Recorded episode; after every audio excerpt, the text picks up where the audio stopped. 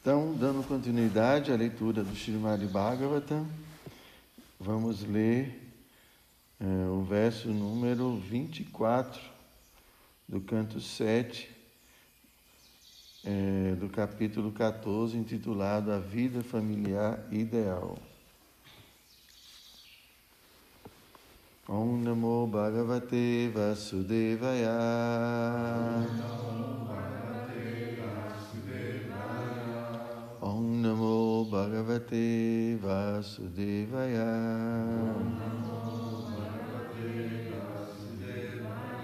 Om Namo Bhagavate Vasudevaya.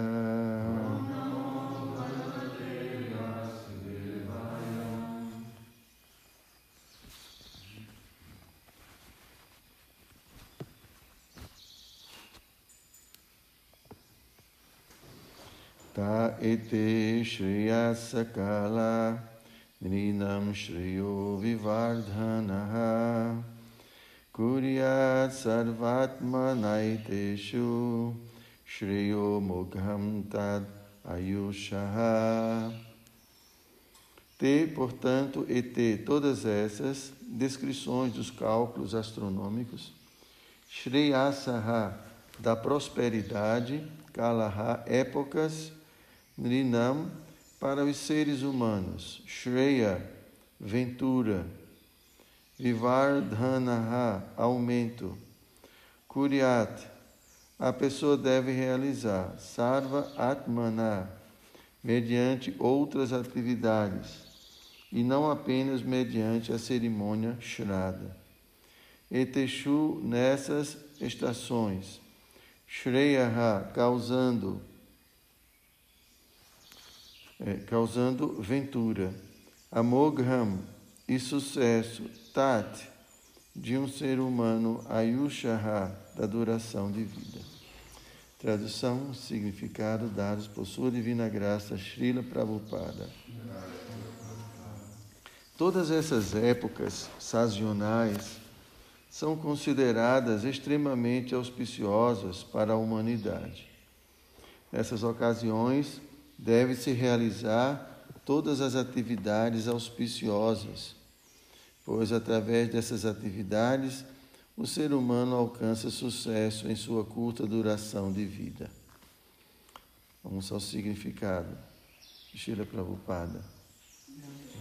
Quando, através de evolução natural, chega-se à forma de vida humana, então a pessoa deve assumir a responsabilidade de continuar progredindo.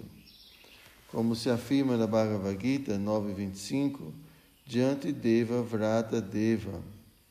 Quem adora os semideuses pode ser promovido aos planetas deles, diante Mar e Adinopimam. Mas se alguém pratica serviço devocional ao Senhor, volta ao lar, volta ao Supremo. Na forma de vida humana, portanto, é bom realizar atividades auspiciosas para que se possa retornar ao lar, retornar ao Supremo. O serviço devocional, entretanto, não depende de condições materiais. Arraitu Kiya Pratihata. Evidentemente, as épocas e estações mencionadas acima coadunam-se muito bem com aqueles que, na plataforma material estão ocupados em atividades fruitivas. Om Gyana Timirandasya Gyanam Jana Shalakaya Chakshu Militam Jena Tasmai Shri Gurave Namaha Shri Chaitanya Manobhistam Staptam Jena Bhutale Swayam Rupa Kadama Yam Dadati Swapadam Tikam नमो विष्णुपदाय कृष्णप्रेष्ठाय भूतले श्रीमातरिताय नंद गोस्वामी ते नामिने नमो विष्णुपदाय कृष्णप्रेष्ठाय भूतले श्रीमद् भक्ति वेदांत स्वामिने च नमिने पंचकावपतरूभ्यश्च कृपा सिन्धुभ्य एव च, पतितनं पवनेभ्यो वैष्णवेभ्यो नमो। Então, essas orientações de Narada Muni, como a gente está vendo aqui no significado Prabhupada, são orientações é, para ah, uma classe de, de grihasta, né, que pelo que a gente está vendo aqui, eles não estão é, diretamente ocupados em bhakti, né, em serviço devocional. Ele está descrevendo várias atividades fruitivas, né, rituais para auxiliar, ajudar os antepassados, como pinda e assim por diante. A gente não faz essas coisas, né? Porque quando nós estamos servindo diretamente a Krishna, nós estamos automaticamente beneficiando todas as entidades vivas.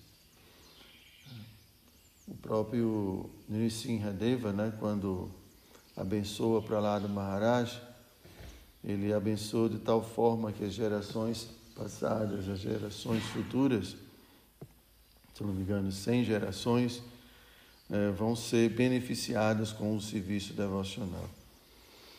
Então a ideia é muito simples. Né? Krishna é o Senhor Supremo.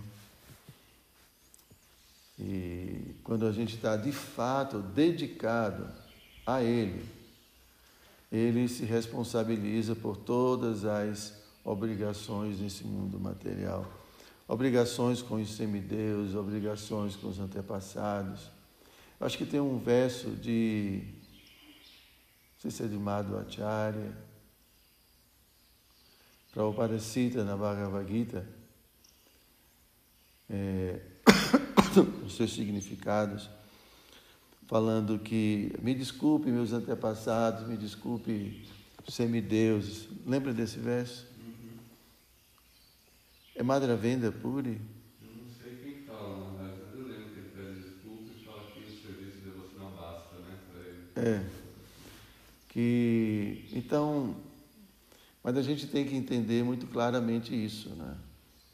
Aqui Prabhupada está falando que Bhakti, o serviço devocional, ele é praticado em todas as épocas, em todo momento, em todo instante. Né? Ah, então, quando uma pessoa está devidamente situada em serviço devocional, então Krishna, ele, porque o devoto está plenamente ocupado em serviço devocional, consequentemente ele está negligenciando, provavelmente, outras coisas devido ao seu serviço. Né? Então, Krishna é, toma conta. Né? No final da Bhagavad Gita, né, o que, que Krishna fala para Arjuna? Né? Savadharma Parityajya. Abandone todos esses dharmas, todas essas ocupações e simplesmente né, se ocupe meu serviço, porque eu vou proteger você de tudo. Né? Toda essa, qualquer negligência né, dos rituais, que tudo que toda essa da cultura védica, né, todos esses deveres que são dharma também, é, porque a Juna poderia ter, temer, negligenciar esses dharmas e desenvolver atividades pecaminosas devido a essa negligência. Mas Krishna fala: Eu vou proteger você né, de todas as reações pecaminosas. Em outras palavras, Krishna está falando: eu vou me responsabilizar por tudo, não precisa se preocupar. Mas o ponto é, é a gente pode se perguntar é, até, até é, em que momento Krishna de fato aceita assim, se responsabilizar por tudo. Né? Assim, no momento que o devoto se entrega de fato a Krishna. Né? Quando o devoto se entrega Krishna, se dedica ao serviço a Krishna. Então, Krishna obviamente entende, poxa, o devoto está totalmente ocupado em meu serviço, então eu vou compensar por outro lado. Essa é mais ou menos a ideia, né? Então, nós estamos nos qualificando para é, se ocupar nesse serviço devocional pleno, constante, que Prabhupada fala. Ah, é o verso 24. O serviço devocional, entretanto, não depende de condições materiais. Então, nós estamos nos qualificando para permanecer ocupados constantemente no serviço a Krishna, de uma forma ou de outra. Então, se eu estou pensando em Krishna, isso é serviço. Se eu estou cantando os santos nomes, isso é serviço. Se eu estou adorando as deidades, isso é serviço. Né? Se eu estou cuidando de outras pessoas, ajudando as pessoas no seu desenvolvimento espiritual, isso é serviço. Então, se eu estou lendo as escrituras, isso é serviço. Né? Então, o ponto é que quando o devoto ele está fixo, né? ele não está disperso, então ele está sempre, de alguma forma, realizando algum serviço devocional. Mas para isso ele precisa ser consciente. Está sempre consciente de Krishna. Quando a gente está sempre consciente de Krishna, de alguma forma, o nosso serviço nunca é interrompido. Então agora vocês estão ouvindo o Bhagavatam, isso é serviço. Mas quando terminar de ouvir o Bhagavatam, né, então aí a gente continua cantando os santos nomes mentalmente. A gente pode estar lembrando da deidade, oferecendo. Aí quando a gente lembra de alguém, a gente lembra de Krishna, vai fazer uma oração a Krishna, vai é, pedir alguma coisa. Puxa, por favor, Krishna, me ajude aí, porque o negócio está tá difícil. Então a gente está sempre conectado, sempre de alguma forma, e vai cozinhar. Está né? indo para a cozinha. Né? O que, que eu vou preparar hoje para oferecer a Krishna? Aí prepara alguma coisa, oferece a Krishna, aí vai tomando praçada, pensando na misericórdia de Krishna, praçada, e lembra de Krishna. Agora cheio de energia, o que, que eu vou fazer para Krishna hoje? Né? Ah, eu vou cultivar as flores de Krishna, eu vou limpar o açude de Krishna, Krishna poder brincar, né? realizar seus passatempos com Radharani em lugares aprazíveis. Né? Então a gente, todo, né? o devoto chega, ai Prabhu, como é que você está? Está tudo bem? E começa a falar de Krishna, né Prabhu? Não vai falar para Jal. Né? Então chega em casa, vai descansar um pouco, descansa. Né? Então ele está sempre sempre está em serviço. E aí vai passando o dia inteiro.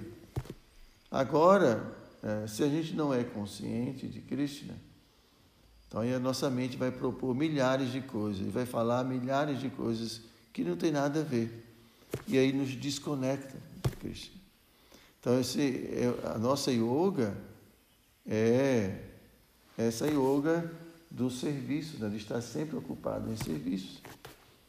Assim como o yogi vai para a montanha e fica lá parado, e para de fazer tudo e fica só meditando, a gente é, não só medita, né, mas a gente se ocupa para não ter uma vida inútil. Não é isso, Prabhu? A gente não. A gente tem braços. Vai fazer o que com esses braços? Ficar com os braços parados?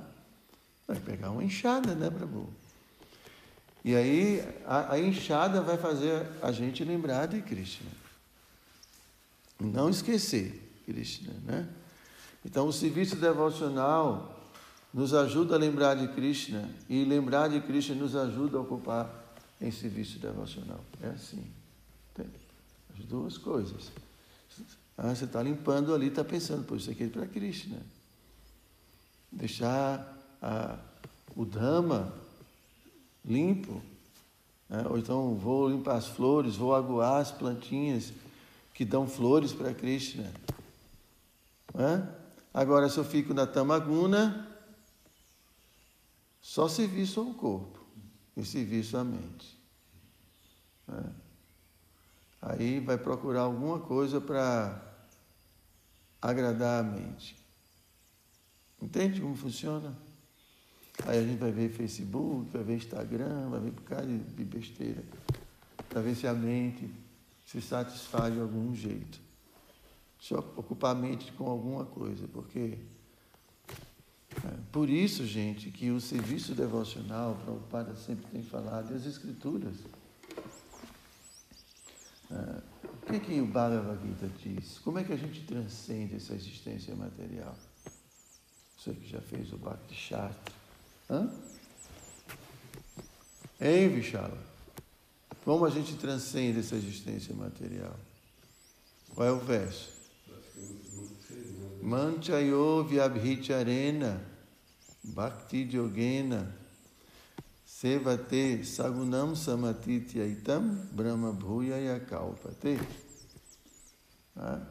Quem se ocupa em serviço devocional pleno e não cai em nenhuma circunstância, né, transcende de imediato esses modos da existência material. Não cai. Por que, que ele não cai? Ele está sempre ocupado em serviço. Está sempre ocupado. Né? Por isso que existem, é, existe muito mais do, do, que nove formas de serviço devocional, né? mas a gente enfatiza né? Shravana, Kirtana, Vishnu Smarana, Padaseva. São várias formas de serviço. Então ele sempre está ocupado. Então isso significa o quê? Se ele consegue estar sempre ocupado, né, isso significa que a existência material não está influenciando. Porque quando a existência material está influenciando, o que, é que acontece? Você para o serviço e vai servir à existência material, aos seus desejos materiais. Faz sentido? A gente interrompe nosso serviço a Krishna para se ocupar no serviço a Maya. A gente tem falado sobre isso, de alguma forma. Porque a gente não pode parar de, de, de agir. Então, quando alguém consegue estar sempre ocupado em serviço devocional, né? então aí ele consegue transcender. Então, na verdade, ele já transcendeu a existência material, os modos da natureza material. Mas quando a gente fala transcender os modos, significa transcender tudo aquilo que, que nos atrai e nos repulsa. Isso é transcender os modos. A função dos modos, não a função do, é, devemos dizer assim, o que é que atrai, o que é que nos repulsa? as coisas, as características das coisas. Quando uma coisa é muito feia, repulsa, quando uma coisa é muito bonita, atrai. Então, quando atrai, a gente vai em busca disso, vai querer obter isso. Quando, então, atração e repulsão. Isso é, é significa que isso é, significa que nós ainda estamos envolvidos pela existência material nos dois casos. Porque aquilo que nos repulsa também pode nos desviar do serviço devocional. Entendem? Então, é, isso é Bhakti Yoga, gente. Eu estou falando isso, eu sei que é difícil, estou explicando para vocês como funciona. Aonde a gente quer chegar. Tá? Então, é, por que, que eu não consigo ficar plenamente ocupado no serviço a Krishna? Por quê? O que que me desvia? A gente tem que se perguntar. Quando a gente estabelece isso como meta, aí fica fácil da gente começar a perceber o que atrapalha. Mas quando a gente não tem isso como meta, então a gente nunca vai perceber, porque a gente não tem esse referencial. Não, vou simplesmente aqui ficar ocupado em serviço, fazer uma coisinha, fazer outra, mas não tenho o desejo de estar em yoga constantemente. É diferente. Então é assim, é como, por exemplo, eu não quero ficar nunca doente, eu não quero adoecer. Aí, aí você vai ter que fazer alguma coisa para não adoecer, não é? Aí vai usar máscara, vai, vai se alimentar bem, vai descansar bem, e está sempre né, preocupado, sempre atento a isso. Por quê? Porque você estabeleceu como meta não ficar doente. Então, se a gente não tem como meta serviço devocional puro, está sempre ocupado com Cristo em serviço devocional, se a gente não tem essa meta, Então qualquer coisa vai fazer, pode entrar ali e você não vai perceber. Entendem? Então nós, nós estamos aqui para alcançar serviço devocional puro. Arraito que apratihata. Ininterrupto. É, é, livre de contaminações, de desejos pessoais, de interesses, de barganha, livre de tudo isso e constantemente. Então, porque dessa forma, o que, é que o verso diz? O eu fica plenamente satisfeito. Essa é a única forma de nós, almas, ficarmos plenamente satisfeitos, preenchidos, plenos. Serviço devocional puro e ininterrupto, constante. Isso é Brahma Bhuta, plataforma transcendental. Krishna fala no final da Bhagavad Gita né, sobre essa plataforma do Brahma Bhuta e a gente pode se ocupar em serviço devocional pleno. Né? Então esse é o nosso, esse é o exercício. Por isso que a nossa prática não é apenas quando estamos diante da deidade ou na sala do templo. Nossa prática é 24 horas, o tempo todo. Né? Quando a gente sai, é quando a gente sai daqui é que é perigoso.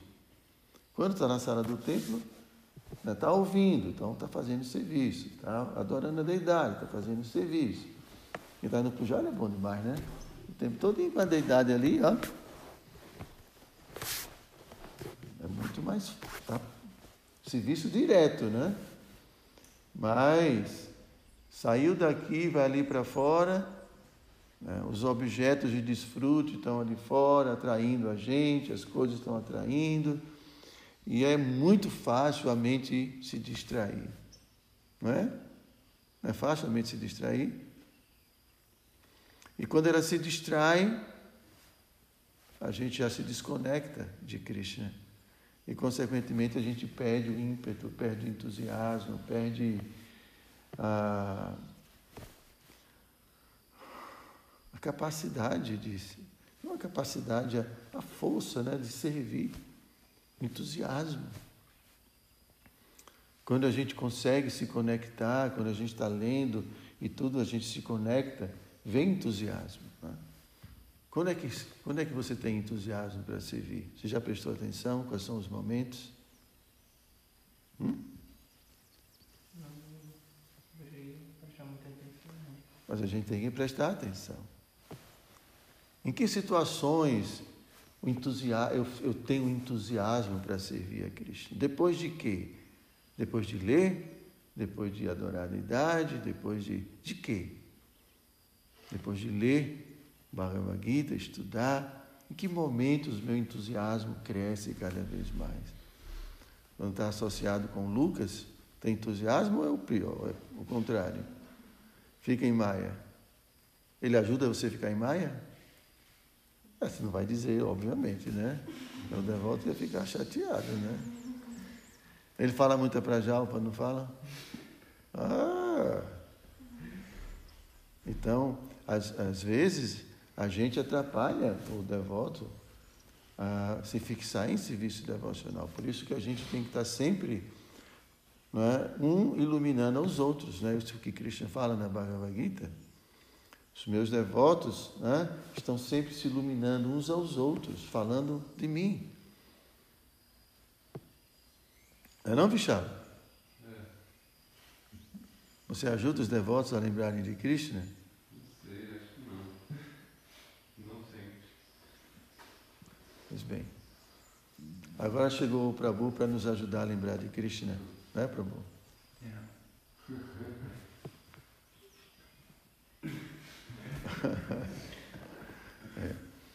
Esse é o grande desafio.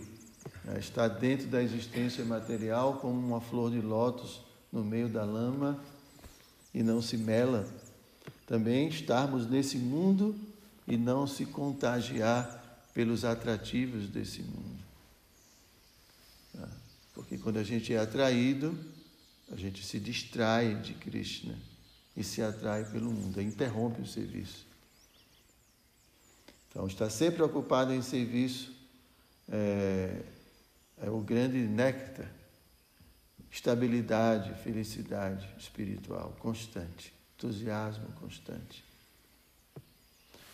Meu mestre espiritual fala: se esquecer de Krishna é o mal absoluto. A gente está aqui porque a gente esqueceu de Krishna. E lembrar de Krishna é o bem absoluto. Tudo de bom ocorre quando a gente lembra de Krishna. Né? Então, aqui está se falando né, de os grihastas executarem esses rituais de Shraddha e tal, mas o devoto, ele está focado numa coisa, em servir e satisfazer Krishna. E porque ele está assim, ele não tem mais nenhum compromisso com ninguém. Nem com os semideuses, nem com antepassados, nada. Krishna cuida de todo mundo. Krishna cuida de tudo. Mas esse devoto, que está se esforçando para estar sempre ocupado em serviço devocional, sempre satisfazendo Krishna, assumiu o interesse de Krishna para a sua vida. Ok? Vocês têm alguma pergunta? Nenhuma. Estão de acordo, então. então a pureza também vem com a constância. Com a constância. A pureza no serviço. Porque às vezes. Claro, a pureza significa se libertar dos anartas. Qual é a consequência de se libertar dos anartas? Nista, estabilidade. É? Oi? É, estabilidade e pureza? Estabilidade? Estabilidade é sinônimo de purificação. Quanto mais estabilidade, sinônimo de purificação. O que atrapalha a gente são os anartas. A gente tem que entender o que é que é anarta, gente. Vocês já estudaram isso? Um pouco. Tem que entender. Um médico que precisa estudar a doença e como curar a doença. Entende? Se ele não entende a doença, como é que ele vai curar? Ele não vai identificar os sintomas, entendeu? E ele não vai saber como medicar. Ele não vai entender. Então a gente precisa estudar para entender como funcionam as coisas. Qual é a doença da existência material? Quais são essas doenças? Quais são as consequências disso? Como curar tudo isso? Então, a Narta né, é uma. É, Vishnata Chakravarti fala no Madhurya Kadamini a origem dos anartas, as diferentes origens dos diferentes tipos de anartas que a gente tem. Então, é, os anartas são, são, são as coisas indesejáveis que a gente tem. Você tem alguma coisa indesejável dentro de você? Tem? E por que, que é indesejável? Porque não ajuda na evolução espiritual. Então isso é uma nata. Agora, se você não se livra deles, o que, que vai acontecer? Vai continuar partilhando. Então isso é purificação. Purificar a nossa existência é retirar essas coisas do coração da gente, da nossa vida.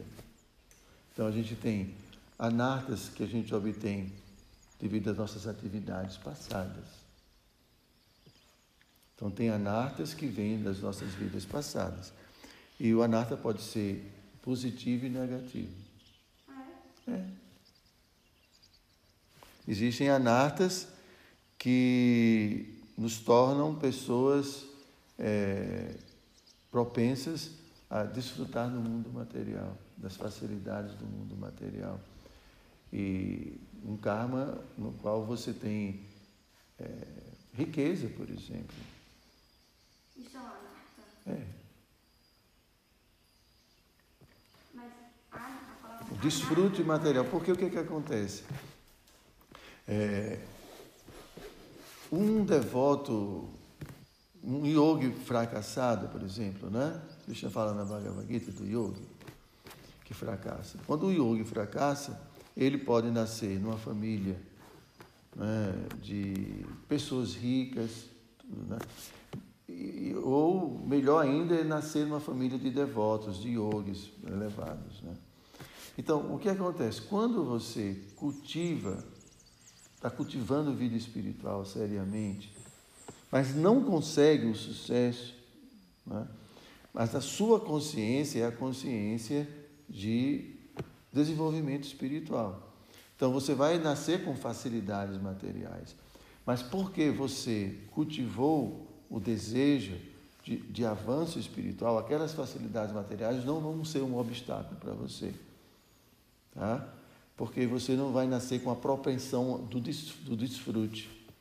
Mas, em geral, as pessoas nascem com facilidades materiais e com a propensão a desfrutar dessas facilidades. Entendeu? Então, uh, então você faz caridade. Muita gente faz caridade para quê? Para nascer rico na próxima vida. Não é assim na Índia? Ah, vou fazer isso, fazer aquilo, ajudar a construir igrejas e tal e tal e templos, porque na próxima vida eu vou vir com um bom carro. Para desfrutar. Então isso é um anarca. Porque isso vai prender você à existência material. Né? Mas veja, os grandes devotos, muitos deles nasceram riquíssimos. O Raghunatha Das Goswami, Narottama Das Thakur, mas eles não tinham nenhum apego a isso. Deixaram isso como sem nenhuma importância. Porque não tinham, não vieram com o, desejo de desfrute material. Eles não cultivaram isso. Entende? Então, existem os anartas que vêm das atividades passadas, existem os anartas que vêm do próprio serviço devocional, né? que é quando a gente vai avançando espiritualmente, pode ser que você se iluda né? com as facilidades vindas de Bhakti, prestígio, até mesmo distinção, é, até mesmo vir riqueza, né? Muitas vezes pessoas, Prabhupada se tornou rico. Então, as pessoas, se não estiverem preparadas, elas vão. Porque se você é um Zé Ninguém, não passa nada, né? Mas se você começa a ficar importante, começa. É, agora é o presidente do templo, é o presidente do Ashram, né? já, já é alguma coisa, né? Já tem alguém respeitando. Aí você começa a experimentar algo que você nunca experimentou e pode ficar orgulhoso, ficar vaidoso e começar a ficar inflado. Já ouviu falar essa palavra inflado? Na psicologia também usa esse termo, inflado. A gente se infla. Né? Vai o ego vai se expandindo, vai inflando. A gente começa a pensar que eu sou alguém especial. Então, isso é uma anarta que vem do próprio serviço devocional, dos benefícios que o serviço devocional pode proporcionar para a gente. E existem os anartas, ah, que vêm da, das aparadas, das ofensas. E, essas, e essas, esses anartas eles podem perdurar, são tão graves que podem perdurar até mesmo na fase de prema. Só purifica completamente quando você vê Krishna face a face. Aí você elimina tudo. Então, ofensa aos santos nomes, ofensa aos Vaishnavas, ofensa a Bhakti Devi, o serviço devocional. Vishwanatha Chakravarti explica que as ofensas de serviço que a gente pode cometer durante o serviço não são muito consideradas, porque para alguém que está praticando esse tipo de seva, a parada não. Agora, se a gente começa a, a negligenciar propositadamente, né? Então aí a gente começa a cometer a sétima ofensa. Então já se torna nama parada. Se a gente fica insistindo nas seva paradas, então, ela deixa de ser seva parada para ser nama parada. Aí é grave. Por isso que a gente não pode ficar mantendo seva parada. Entendeu? Então, é, então as ofensas. E um dos, um dos sintomas de que a gente está ofendendo é falta de entusiasmo para a vida espiritual. É. Quando a gente está ofendendo, a gente perde todo o entusiasmo, ímpeto pela vida espiritual.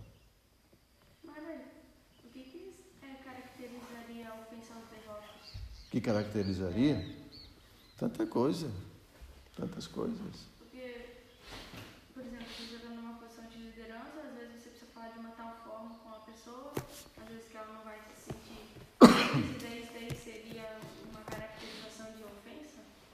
Que caracteriza uma ofensa é principalmente quando a outra pessoa se sente ofendida. Vixe, mas, mas você lidar com como o outro vai se sentir é muito complicado. Se Sim, você- por isso que a gente tem que ter muito cuidado no trato com as pessoas. Você não tem o direito. Mesmo que você seja um líder, você tem que saber como tratar as pessoas. Ser líder é muito sério, é muito difícil. Prabhupada comenta isso. Né? Um líder, ele pode ter muitos problemas se não saber, se não souber como se relacionar.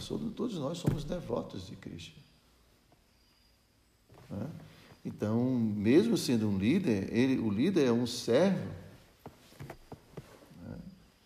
Então, lidar com devotos é como caminhar em cima de um fio de uma navalha. Já ouviu esse exemplo? Então, não importa se o devoto é um bhakta, se o devoto é meu esposo, minha esposa, se o devoto é isso ou aquilo, não importa. Devoto é devoto. Essas designações são completamente materiais. Cristo não leva em consideração as designações materiais, circunstanciais. Cristo leva em consideração se é meu devoto, se está me servindo. E quanto mais dedicado é o devoto, mais séria é a ofensa. Então, um líder tem que ter muito cuidado para que as suas decisões sejam eh, corretas, sua análise seja correta, para não ofender um Vaishnava. Por isso é difícil. né? Não tem a história de Rupa Goswami? Que Rupa Goswami estava meditando num passatempo de Krishna e ele, ele sorri e nesse, nesse momento estava passando né, uma pessoa aleijada e ela se sentiu ofendida. Na mesma hora ele sentiu o resultado. né? Então é muito sério. A convivência com Vaishnavas é o que há de mais desejável, mas é o que há de mais perigoso. Por isso que a gente tem que ter muito cuidado. Então existem muitas é, anartas que vêm é, das aparadas, das ofensas. Então o que é que acontece? A gente não alcança nista, essa estabilidade. A gente fica afetado pelo gozo dos sentidos, pelo interesse, pelo gozo dos sentidos, pela e assim por diante, vaidade, é, desejo de prestígio, de fama, de respeito, e assim por diante. Tudo isso é o que nos distrai de Cristo. Então, quando você não quer mais nada, acabou-se. As coisas podem aparecer na sua frente, mas você não quer mais. Tem algo mais importante dentro de você. Essa é a conquista, por isso que o Goswami fala que essa, essa atração por Krishna, mais do que, por exemplo, a característica de Iruti, Iruti, a característica principal é que você tem uma atração por Krishna maior do que por qualquer outra coisa desse mundo. Isso é uma característica de Iruti. Mas, vem, mas por quê? Porque isso vem depois de nista, depois de estabilidade. Significa que você se libertou de quase todos os seus anartas.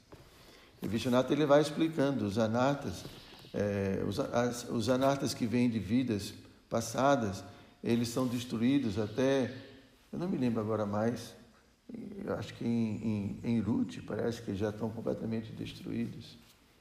Mas os anartas provenientes de Bhakti já vai até a Shakti. Os anartas provenientes de, de Aparada podem ir até Prema. Então, essa purificação da nossa existência só é completa em Prema. Então, só que, logicamente, quem está em Nista, a maior parte dos anartas já foram destruídos. Por isso que ele alcançou Nista, mas ainda tem a parada. Pô, ainda tem anarta. A palavra anarta literalmente significa o quê? Oi? O, o significado literal de anarta. Arta significa riqueza. E anarta, aquilo que não é importante, aquilo que não, que não é não é arta.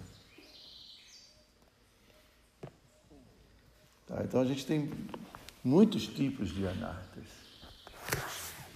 Mental, anartas mentais, anartas. É principalmente isso, né? Os anartas são, são do caráter da gente. São nossas tendências, nossas propensões. É sutil.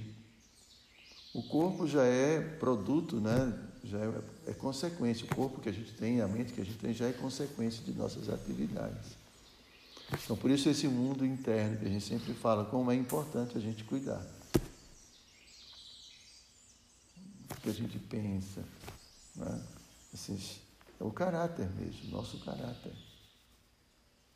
Ok? Ficou claro? Né?